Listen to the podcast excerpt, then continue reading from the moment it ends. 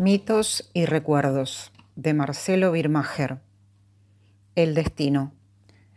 Mientras griegos y troyanos celebraban su breve tregua, Zeus, el más poderoso de los dioses, imaginaba cómo castigarlos. Al día siguiente, el campo fue nuevamente de batalla, muerte y gritos. Zeus observaba a los mortales desde el monte Ida con una balanza de dos platillos un platillo representaba a los griegos y el otro a los troyanos. Zeus lanzó un poderoso rayo al campo de batalla y los griegos salieron corriendo asustados mientras el platillo que los representaba casi tocaba el suelo. Los troyanos lo perseguían, los mataban y los herían. Hasta el valiente Ulises huía sin atender más que a su propia vida.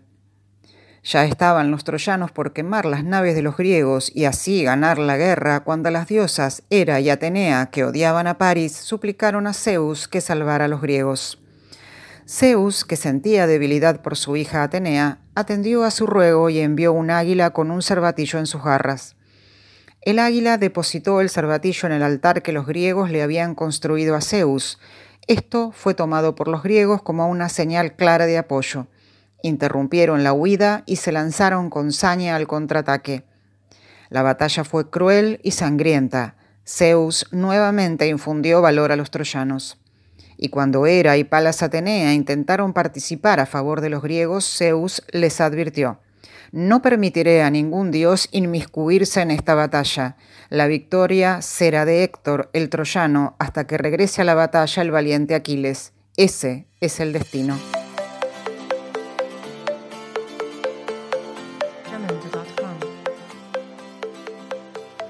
Epsilon.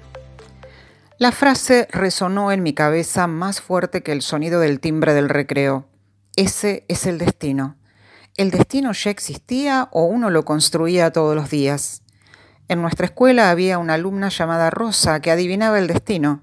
Podíamos preguntarle si al día siguiente habría prueba o si tal chica sería nuestra novia.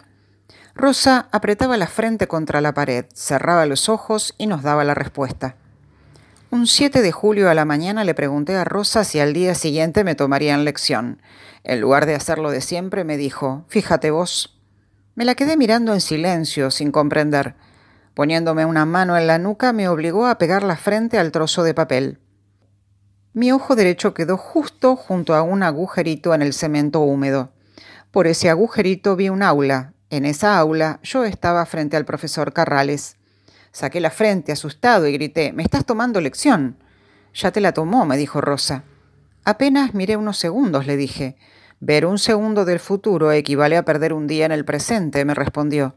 Me voy, dije. Cuando llegué a casa en el almanaque del comedor, la hoja blanca me mostraba desafiante el día 8 de julio.